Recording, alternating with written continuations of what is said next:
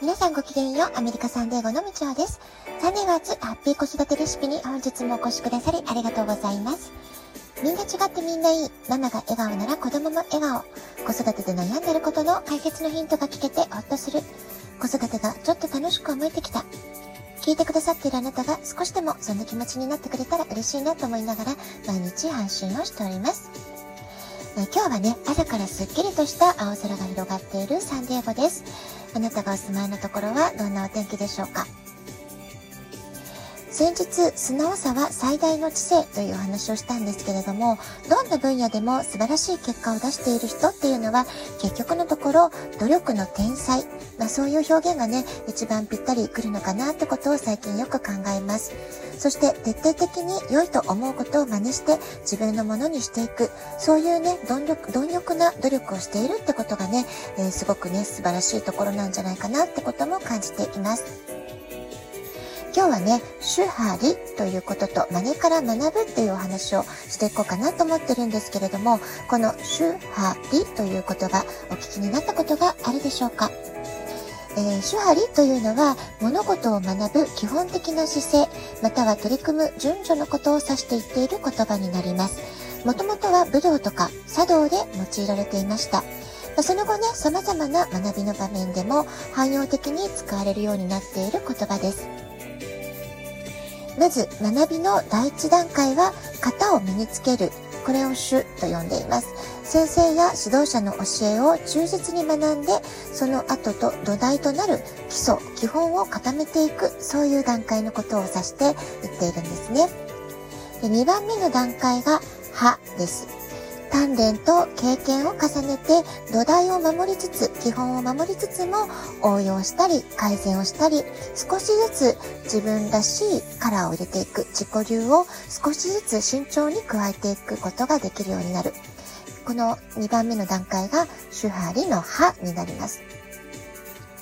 それから3番目が型から独立する理ということになっていきます。それまでの過程に一切とらわれず、思うがままの境地に達するというところなんですね。名人とかね、まあ、そういう領域のことを指して言うんじゃないかなと思います。まあ、この段階は本当に長い時間の鍛錬を経て、えー、基礎を繰り返し繰り返し学んで応用したり改善をしたりまたもう一度基礎を、えー、見直したりとかね、まあ、そういった長い、えー修行とか鍛錬を経て、最終的には勝手に体が動く、無我の境地みたいなね、まあ、そういう状態のことをこの理という言葉で表しているんじゃないかなと思います。例えば子供たちの学習であっても、私たち大人にとってのビジネスとか仕事であっても、あるいはお母さんたちの家庭の仕事であったりね、家事とか子育て、まあ、全てにおいて、この周波理の法則、成り立つんじゃないかなと思います。どんなことでも何か新しいことを学び始めるという時は、基本的にこの主、は、り、この3ステップを踏んで成長していくわけです。学びを深めていくわけです。このプロセスをどこか一つでも飛ばすことっていうのは不可能なんじゃないかなと思います。どんなに時代が変化しても、どんなにテクノロジーが進化しても、人間の生活や営みというものは、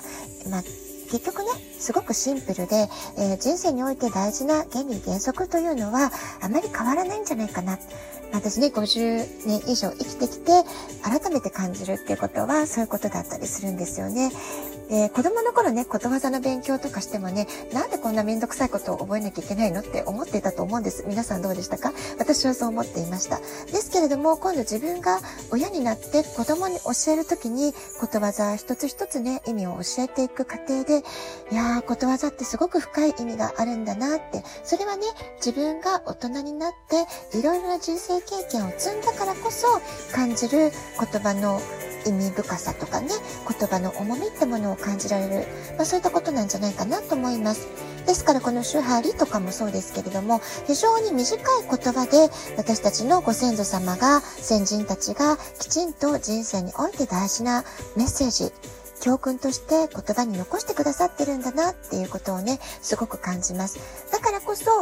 まあ、ことわざがなんでね、その何百年何千年という時を超えて、私たちずっと繰り返し学び続けてるか、こういう大事な教訓を学び続けてるかっていうと、えー、どんなに時代の移り変わりがあろうとも、えー、非常にね、大事な教えであるからこそ、言葉としてずっと受け継がれ続けてる。まあ、そういうね、解釈もできるんじゃないかなと思います。え、私はサンディエゴで子育てに向き合う日々を、え、ずっとね、これまで過ごしてきました。また、え、子育ての傍ら、自分の子育てだけではなくて、子供たちに教えるっていうチャンスもいただきました。それから、たくさんのお母様たちと共に学び合う、一緒に子育てを経験しながら、ああでもない、こうでもないね、試行錯誤した時間、えこうするともっと、え楽しい子育てができるんじゃないのかな。まあそういうことをね、語り合う場っていうのを作ってきました。ですから、息子の成長のプロセスとともに、母親としての学び、それから私の人としての自己成長をずっとね、えー、問い続けてきた時間だったなっていうふうにも思います。だからこの学ぶ、楽しく学ぶってことにね、私は人一倍こだわりを持って、今、ラジオトークでも、えー楽しい学びっていうものをね、伝え続けたいなって思ってるんですけれども、このね、学ぶという言葉の意味もね、非常に深いんですよね。実は語源を辿っていきますと、えー、同じ漢字でも、学ぶと、まねぶと、二つの読みがあるというふうに言われてるんですね。まず、学ぶの意味なんですけれども、真似てする、見習って知識、芸、技術などを身につける、教えを受ける、学問をするという意味になっています。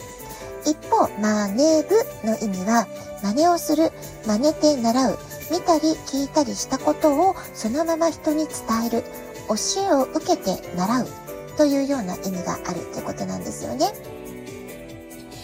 学ぶは教えを受けて学問をするという意味で多く使われ、真似ぶはそっくりそのまま模倣するという意味合いで多く使われているってことなんですよね。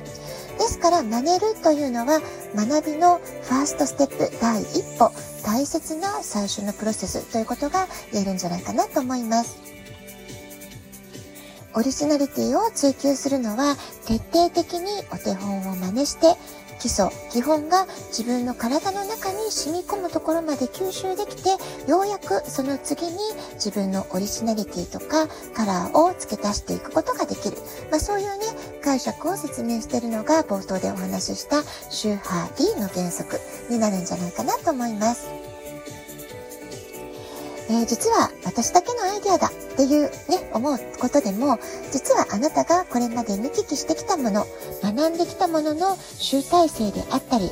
これまで、えー、長きにわたってインプットしてきたことの中で、あなたが一番心に響いたことを自分の中で消化して再編集してアウトプットすることができたことだったりするわけです。そ私たちは日々たくさんのインプットをして学び続けること、それから、えー、素敵だなと思う、えー、人たちのロールモデルとなるような、えー、素敵な指導者、コーチ、先生、先輩、あるいはね、子供とか後輩からでもいいと思います。えー、私たちの周りにいる素敵だなと思う人のことを、えー、取り入れたいなって思うことがあったならば、どんどんいいところ取りして、どんどん真似していく。まあ、そういうことってね、すごくね、自己成長を、え、拡大していくためにすごく大切なことなんじゃないかなと思います。はい、今日はシュハリという原則についての説明と、その中でも私がとても大事だと思う主の部分ですよね。基礎を大切にする、真似から学ぶというところが、えー、すごく大事なことなんじゃないかなと思うので、基礎を学ぶこと、真似から学ぶことの大切さについてお話をさせていただきました。ラジオトークアプリインストールしておくとスマホからいつでも簡単に聞くことができます。あなたからのお便りお待ちしております。では、今日はこの辺で今日も素敵なお時間をお過ごしください。ごきげんよう、みちおでした。さようなら。